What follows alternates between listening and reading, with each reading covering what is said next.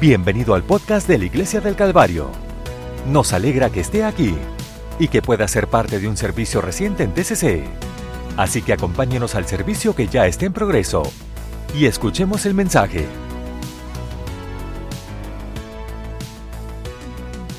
Quiero eh, decirle a todos los padres feliz Día del Padre y yo creo que, eh, que, que el Día de los Padres es el día más importante del año. Bueno, no tengo que decir lo obvio, pero vamos a empezar. Eh, el Señor, eh, un niño dijo, eh, el Día de los Padres es lo mismo que, que el Día de las Madres, solamente que no, no gastas tanto en el regalo.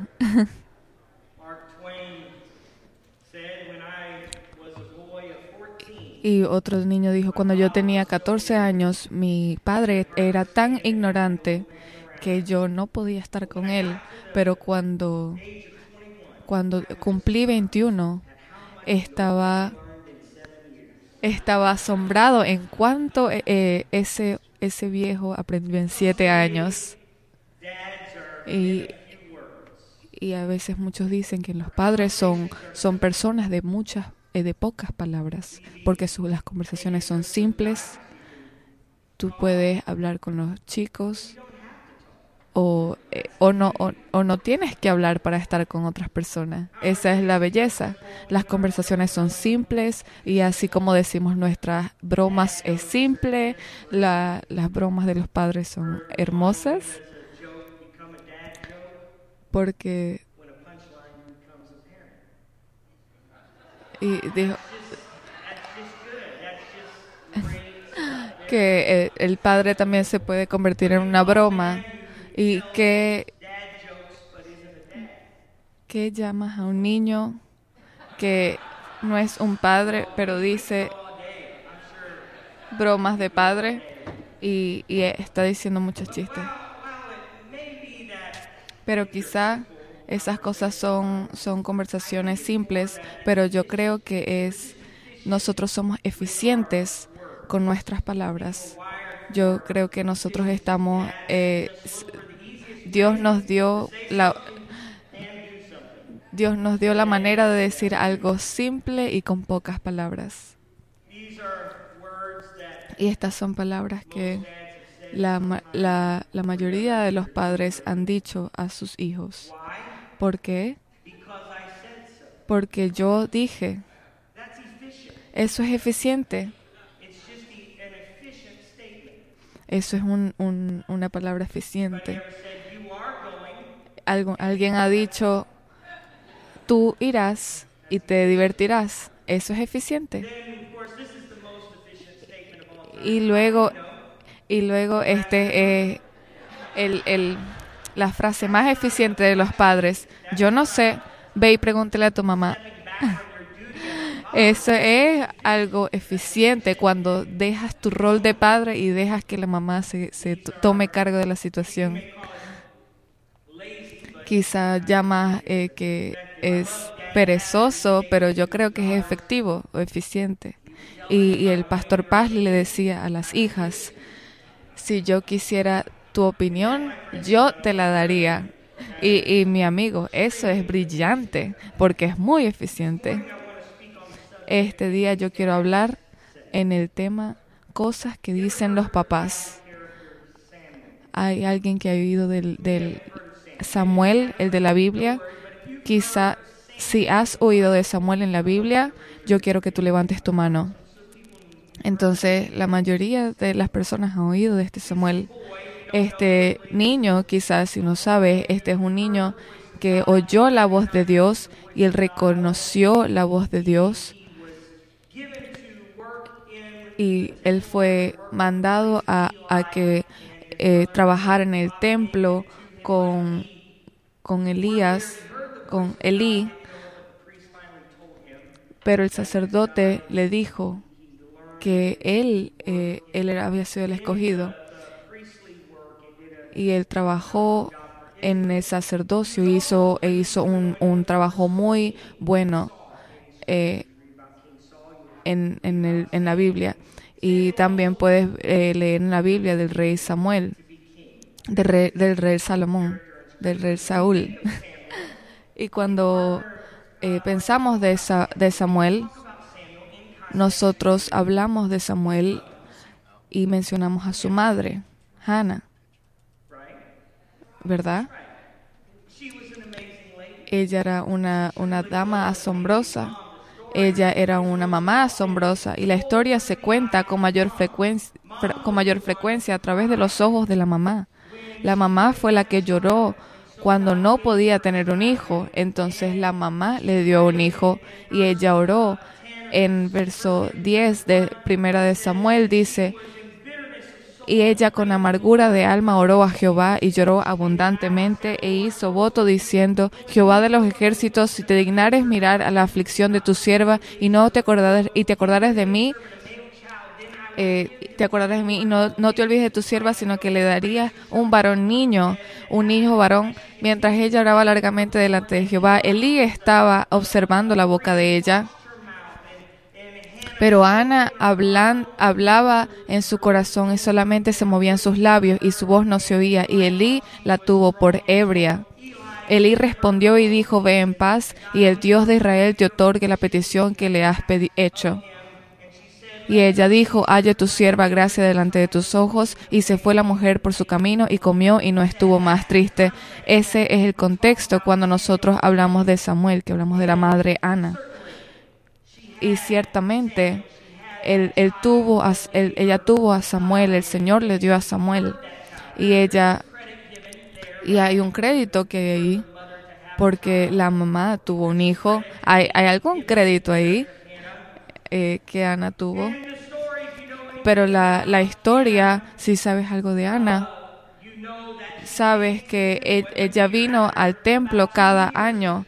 Después de dos años ella trajo a Samuel al, al sacerdote y, le, se lo dio al sacerdote y ella iba a eh, venía cada año y le, le, le hacía un una un, le daba un abrigo y bueno, le deben dar eh, un crédito a ella. Y hay alguien que haya oído esta historia, pero creo que hay alguna parte que se ha perdido en esta historia de Ana y de Samuel, y yo quiero hacerlo claro, es que Samuel tenía un papá. Yo sé, ¿quién, quién lo iría a decir? Samuel tenía un papá. Y su nombre, ¿hay alguien que sepa su nombre? Elcano. Dilo, oh, hermano. Ese era su nombre, Elcana, Elcana.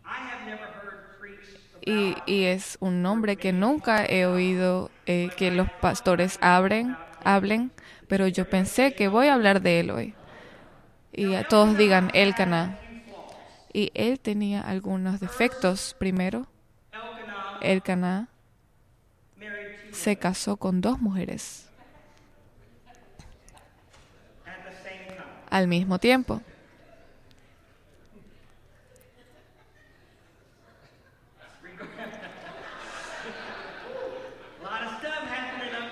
Hay muchas cosas que me están pasando en la mente. Nosotros sabemos lo que la Biblia dice acerca de eso. Y nosotros sabemos que no, no, no me voy a, meter en un, con una conversación teológica, pero él no era el primero que, que en la Biblia que, que tuviera dos, dos, esposas.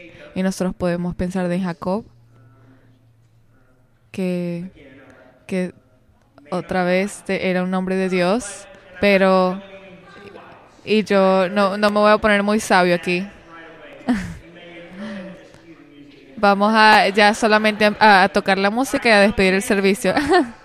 Él tenía dos esposas y esa es falta de, no es una decisión inteligente, porque Jacob fue, eh, fue, él decidió tener a dos esposas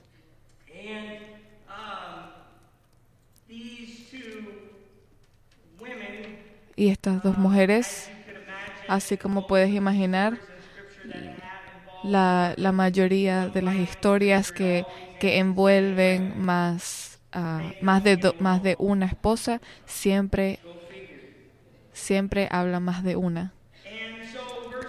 Entonces el versículo 6, déjame, déjame leer primera de Samuel, el versículo 1 hubo un varón de voy a no voy a decir los nombres porque no los puedo eh, decir lo dijo él.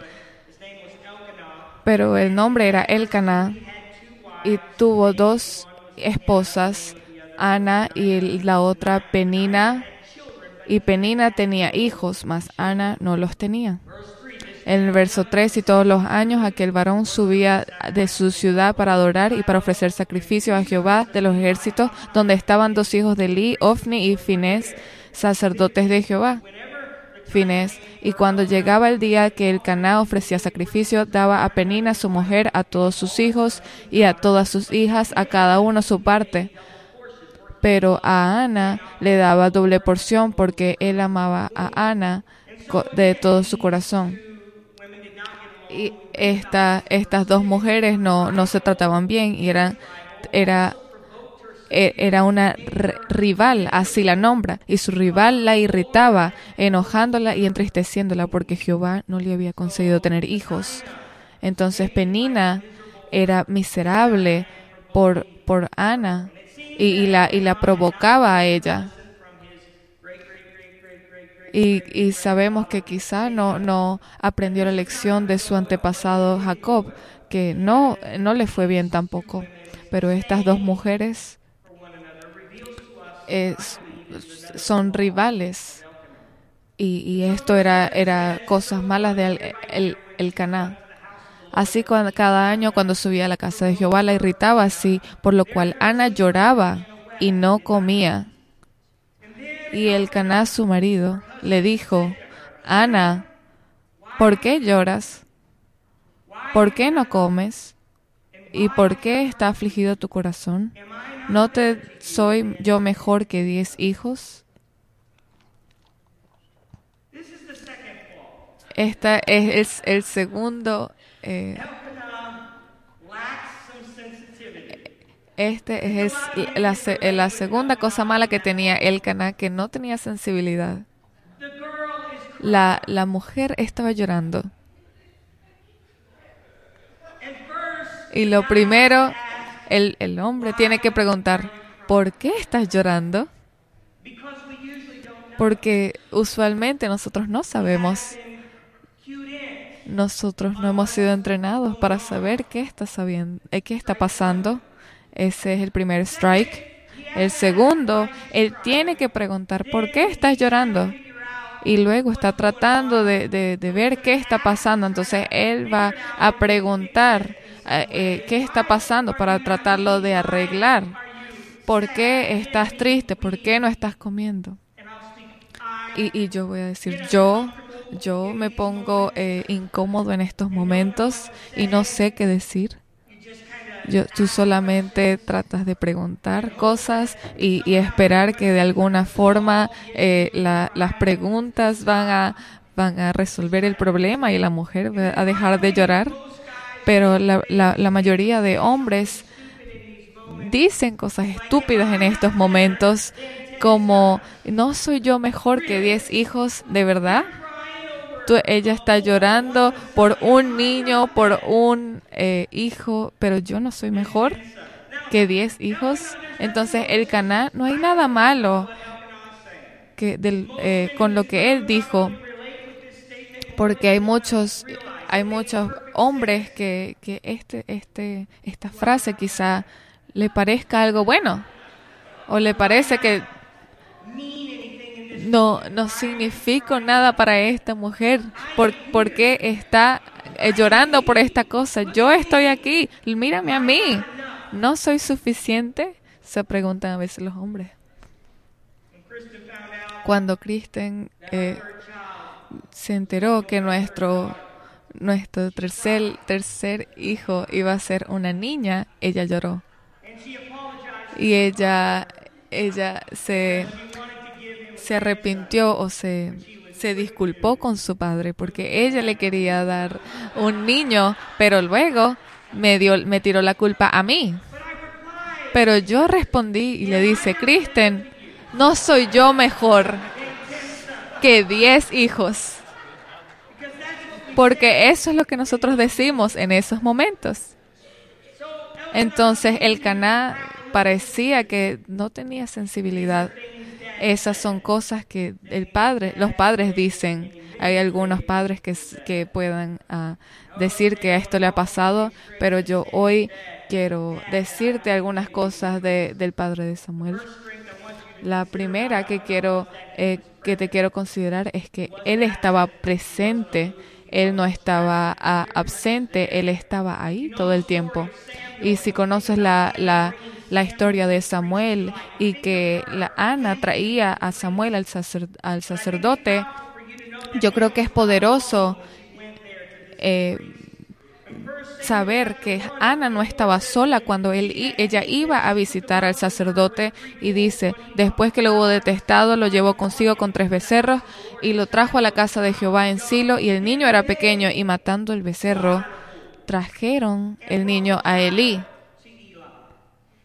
Y ella dijo, oh Señor mío, vive tu, vive tu alma, Señor mío, yo soy aquella mujer que estuvo aquí junto a ti orando a Jehová. Por este niño oraba y Jehová me dio, me dio lo que le pedí. Yo pues le dedico también a Jehová, todos los días que viva será de Jehová y adoro, adoró allí a Jehová. Pero en, en la versión de inglés dice, pero ellos oraron a Jehová ahí, ellos. Y, luego dice, y el Caná, el Caná se volvió a su casa en Ramá, y el niño ministraba a Jehová delante del sacerdote Elí. Cada vez que Ana estaba presente, el Caná también estaba presente. Entonces, si sabes la historia, cuando eh, Ana le, le, daba un abrigo cada año, es, es poderoso saber que Ana no estaba sola cuando le traía ese abrigo, pero el Caná estaba ahí también y su madre eh, le hacía un abriguito a cada año y cuando ella venía, venía con su esposo para ofrecer un, un sacrificio cada año. Y, y, luego dice, y Elí bendijo al Caná a su mujer diciendo, Jehová te dé hijos de esta mujer en lugar de que eh, del que pidió a Jehová y se volvieron a su casa. Y hay un, poder en esa presencia que quizá podemos dejar pasar por alto, porque eh, estar presente en, en, la vida de tus hijos y en tus eh, nietos y en tus sobrinos va a tener un buen resultado en la vida de ellos cuando tú estás, eh, puedes estar presente en sus vidas.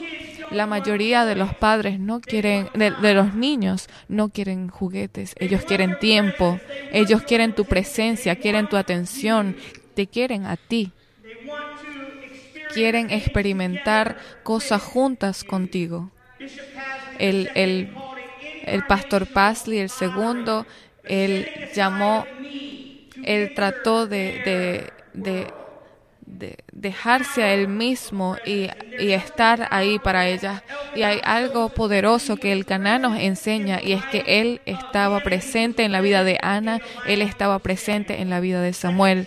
La segunda eh, fortaleza que yo veo en la vida de, de, el Caná es que él quizá no tenía un buen eh, mucha sensibilidad, pero él sabía cuál era su prioridad. En, en 1 Samuel versículo 3 dice, y todos los años aquel varón subía de su ciudad para adorar y para ofrecer sacrificios a Jehová de los ejércitos en Silo. Y la, la escritura también da este contexto, dice, cuando, donde estaban dos hijos de Elí, Ofni y Finees, sacerdotes de Jehová. Si sabes algo de escritura es que Ofni y Finees no eran, no eran sacerdotes, pero no no importaba quién eran los sacerdotes, ellos iban y adoraban al Señor. No, no importaba quién estaba hablando, él iba a estar ahí. En primera de Samuel, eh, versículo 19, y levantándose de mañana adoraron delante de Jehová y volvieron y fueron a su casa en Ramá. Y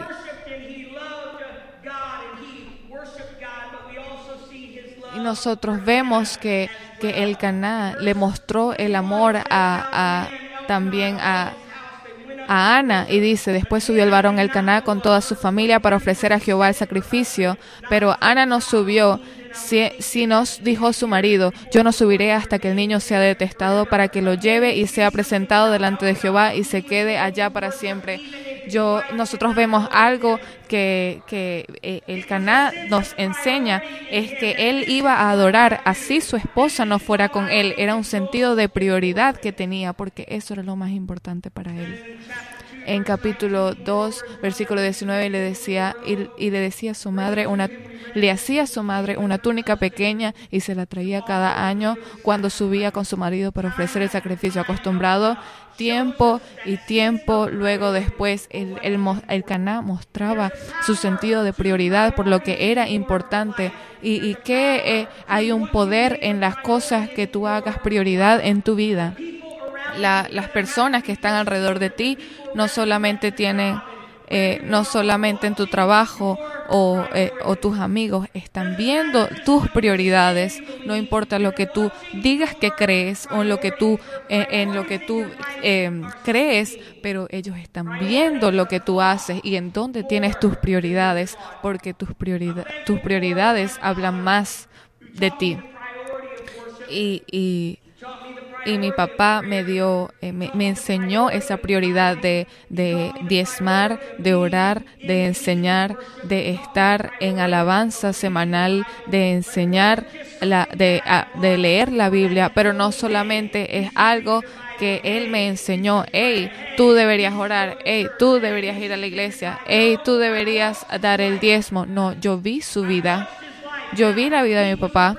Él era un pastor, sí, él era el que eh, se paraba en el púlpito y, predicaba en que tú debes orar, tú debes eh, diezmar, pero no, no te saques aquí porque lo que lo que quizá muchos niños se notan es cuando sus papás dicen algo en el púlpito, pero no lo viven en su casa. Pero yo puedo testificar que lo que él decía en el púlpito era, era también en la casa. Cuando ves a tus padres, cuando ves a tus madres, cuando ves a esa gente que tenía influencia sobre ti, poniendo eh, prioridad a las cosas de Dios, hace una diferencia. Y yo como amo a mi madre, ellos todavía están casados, mi papá y mi mamá tienen más de 50 años de matrimonio, ellos alaban juntos, ellos se aman y yo eh, le doy gracias a Dios por ese ejemplo que he tenido y quizá no es la historia para todas las personas aquí, pero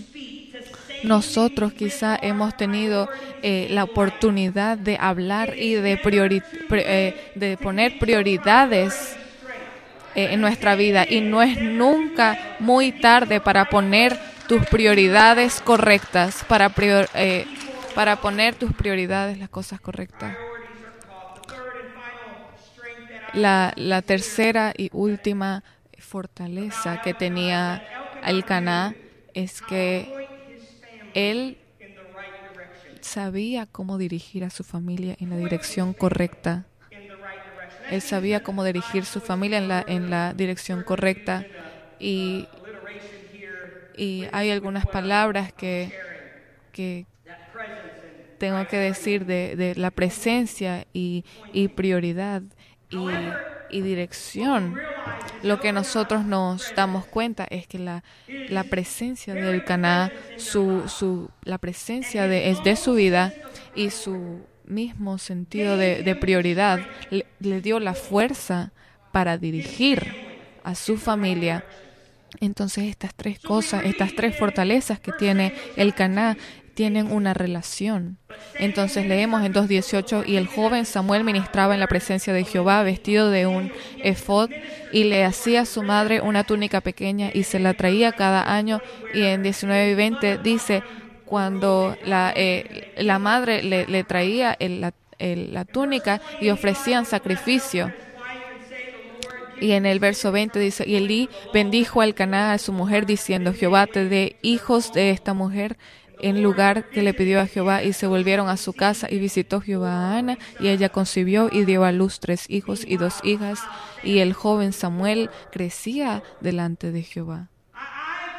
Yo personalmente no pienso que quizá es solamente porque soy un papá en este momento. No creo que Ana era la única que, influenció en la vida de Elcaná. Cuando yo leo la vida de Elcaná o lo que él hizo, ah, tiene sentido que, que Samuel ministraba al Señor con confianza, sin importar lo que estaba pasando en, en, lo, en el hogar o lo que estaba pasando en el sacerdocio, porque él vio a un hombre que estaba presente en su vida, a un hombre que estaba, tenía prioridades, a un hombre que, que, quizá le decía, tú haz lo que está bien y lo, lo, lo, apuntó o lo dirigió a las cosas correctas.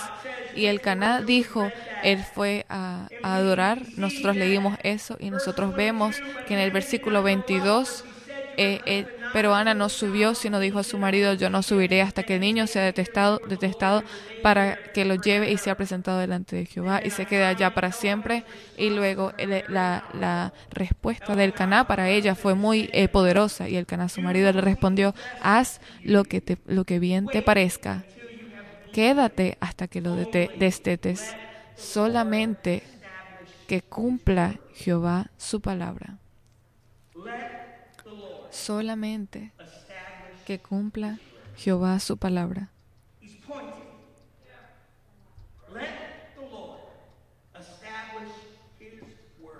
Deja solamente que cumpla Jehová su palabra.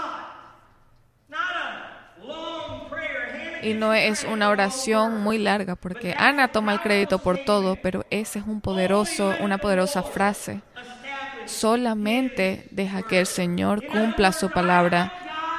En, en otras palabras, dice, yo quiero que la, la, voluntad de Dios se cumpla más que cualquier otra cosa. Y tú tienes que hacer lo que tengas que hacer, Ana, pero nosotros tenemos que dejar que el Señor ponga su voluntad para nosotros o nos dé lo que sea que tengamos que hacer pero nosotros tenemos que dejar que la voluntad de Dios se cumpla en nuestras vidas, a donde eso nos tome nuestra vida, donde, donde eso tome mi carrera, donde eso tome mi matrimonio. Vamos a cumplir la, la voluntad del Señor a cualquier costo. Dirigir no necesita mucho. Sí, o no, no, no va a, a no vas a dirigir bien si, si tú no estás presente. Porque es muy fácil decir, haz esto, haz aquello, si tú no estás ahí. Pero di, haz, di hacer, hacer, no hagas como digo, pero haz como yo hago. Así es mejor cuando tú enseñas con ejemplo. Yo puedo decir muchas, muchas historias eh, muchas historias de personas que dicen, es una frase que dice, di, eh, haz como digo, no hagas como yo hago. Y ellos tratan eh, de, de, pensar que, que cuando las cuando vengan los, los, momentos difíciles y ellos no, no estén presentes, ellos van a, no van a saber qué hacer. Pero si tú estás ahí y das un ejemplo, así tu familia esté sola, ellos van a saber qué hacer. Si tú tienes prioridades en su vida que estén alineados a la palabra de Dios, va a estar todo bien. El Caná sabía que cuando dijo, deja que el Señor cumpla sus promesas, su palabra, de todo, de todos los consejos que te puedo dar, yo te voy a dar la palabra del Señor Deja que la palabra del Señor se cumpla en ti. Deja que la palabra se cumpla en ti. Ese es el mejor consejo que podemos darle eh, a la gente con la cual tenemos influencia. Y yo eh, cargo la Biblia de mi papá, la que él me dio. Es una Biblia que significa mucho para mí porque eh, vino de mi papá. Pero cuando yo miro a ella, yo encuentro eh, muchos escritos. Y yo empecé a leer en, Ma en Mateo y dice eh, fe, oración y, y, ayuno y dice la importancia de, de, de, de perdonar. Yo agarro esto y esta es una de las cosas más grandes que mi papá alguna vez me dio y porque me dio una prioridad, nosotros éramos su prioridad, pero él me apuntó a la palabra de Dios, él me dijo, esto de verdad te va a ayudar y al, al, al final del día yo te puedo dar muchos consejos, pero, pero esta palabra que te estoy dando, la palabra de Dios, es la que te va a ayudar en Mateo capítulo 6, así como yo concluyo este mensaje. Mateo 6 dice estas, eh, estas cosas en, en, nuestro Padre Celestial, estas fortalezas en nuestro Padre Celestial. Dice, vemos en, en Mateo 6, 6, mas tú cuando ores entra a tu aposento y cerrada la puerta, ora a tu Padre que está en secreto, y tu Padre que ve en lo secreto te recompensará en público y orando no uséis vanas repeticiones como los gentiles que piensan que por su palabrería serán oídos. No os hagáis, pues, semejantes a ellos, porque vuestro Padre sabe qué cosas tenéis necesidad. Antes vos no, eh, tenemos esta, este sentido de presencia, que eh, tu Padre está en secreto y, nosotros podemos ver en este versículo que el Padre no solamente tiene que estar en público, pero también tiene que estar en los secretos. Yo quiero decirte que quizá eh, no, no significa estar ahí por un cumpleaños, cuando el Padre está en un cumpleaños o en eventos, pero la presencia de un Padre eh, significa más cuando está en los secretos, en lugares privados y, sabemos que con su presencia Él sabe, Él sabe todo de nosotros. El Señor sabe todo de nosotros. Eh, y también en 6.9 dice, vosotros pues oraréis así, Padre nuestro que estás en los cielos, santificado sea tu nombre, venga tu reino, hágase tu voluntad como en el cielo, así también en la tierra. El pan nuestro de cada día, dánoslo hoy y perdónanos nuestras deudas como también nosotros perdonamos a nuestros deudores es un sentido de prioridad, ¿verdad? Bendito sea el nombre del Señor. Que su reino venga y su voluntad sea hecha. Danos lo que necesitamos. Es ese sentido de prioridad. Eh, olvida o perdónanos de nuestras deudas, así como nosotros perdonamos a nuestros deudores y, vemos la, presencia del Señor y la presencia de, nuestro Padre. Y luego dice, y no nos metas en tentación, mas líbranos del mal, porque tuyo es el reino y el poder y la gloria por todos los siglos. Amén. Aquí Él nos está apuntando, Él nos está dando dirección a nuestra vida. ¿Puedes ponerte de pie conmigo en esta mañana?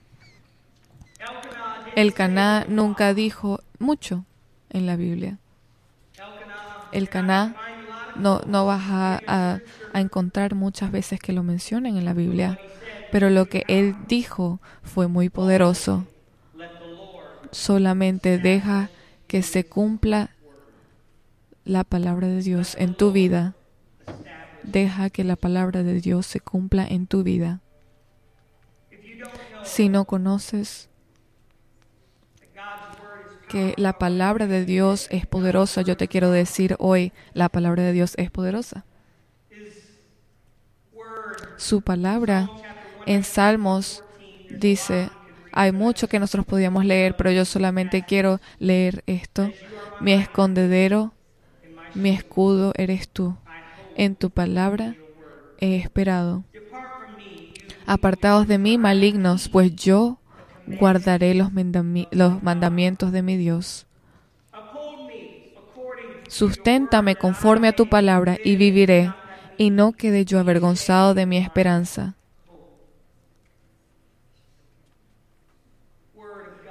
La palabra de Dios es nuestra esperanza, es nuestra fortaleza, es lo que nos libra de toda pena o de todo pecado. Lo que yo me, me, me di cuenta hoy es que nuestros padres quizás están siendo eh, eh, presionados por la sociedad a que tenga algunas convenciones, convicciones. Un hombre tiene muchas cosas que tiene que enfrentarse, que tiene unas guías en el matrimonio también. El, el hombre está presionado por la sociedad y, piensa que los y dejan que los niños hagan lo que quieran porque son muchas presiones que tienen. Pero yo quiero darte una palabra y es que nosotros necesitamos a más personas de carácter, a más personas que tengan que tengan oración, un hombre de verdad, un hombre que se submita a la, sea sumiso a la voluntad de Dios, un hombre que ame a sus esposas, que ame a sus hijos. Y nosotros necesitamos hombres, necesitamos padres que estén presentes. Nosotros necesitamos hombres que estén presentes. Nosotros necesitamos hombres que, que tengan prioridades de Dios. Y nosotros necesitamos eh, que necesitamos hombres o padres que nos estén apuntando hacia la palabra de Dios. ¿Por qué? Porque nuestro Padre Celestial está diciendo algo. así como Diana Reed predicó el, el último, el domingo pasado, es que el Satanás nos miente a nosotros, pero la palabra de Dios nos da la verdad, porque eh, nuestro Padre Celestial tiene algo que decir para nosotros, tiene algo que decir. Y, Él nos ofrece su presencia, su espíritu en nuestra vida. Y Él nos dio e, ese sentido de prioridad cuando Él nos mostró en el Calvario cómo lo que Él hizo. Él nos dio su prioridad, nos mostró su prioridad más importante y fue su amor. Y últimamente, Él también nos mostró y Él nos guió o nos apuntó el poder de su palabra, que su palabra es vida, su palabra es esperanza, su palabra es ayuda. Entonces hoy yo quiero orar por esos hombres. Yo quiero orar por todos los hombres y yo quiero invitar a esos hombres que, que quizá vamos a decir 18 años o más. Yo quiero que tú vengas al altar. Yo quiero que vengas al altar hoy yo quiero que los hombres vengan al altar hoy. No, no te vamos a avergonzar, pero yo solamente quiero orar una oración de fortaleza para tu vida. Si tienes 18 años o más, nosotros todos tenemos eh, algunas debilidades como el caná. Nosotros tenemos problemas Quizá no tenemos suficiente sensibilidad. Y, ninguna de las damas dijo amén. Entonces eso fue muy bueno para nosotros.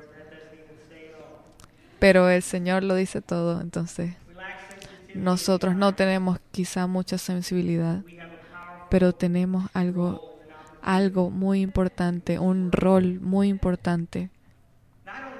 Y yo no sé si si tú quizá estás tratando de evaluar tu vida o la, la presencia, la prioridad y, dirigir, pero yo quiero, yo quiero, eh, yo creo que todos tenemos áreas en que debemos trabajar. Quizá decimos, eh, yo estoy trata, yo estoy cansado después de que llego del trabajo y no, no quiero hacer nada, eh, pero debemos estar más presentes o a veces le decimos hagan lo que quieran que hagan a nuestros hijos, a nuestra esposa, pero debemos estar presentes.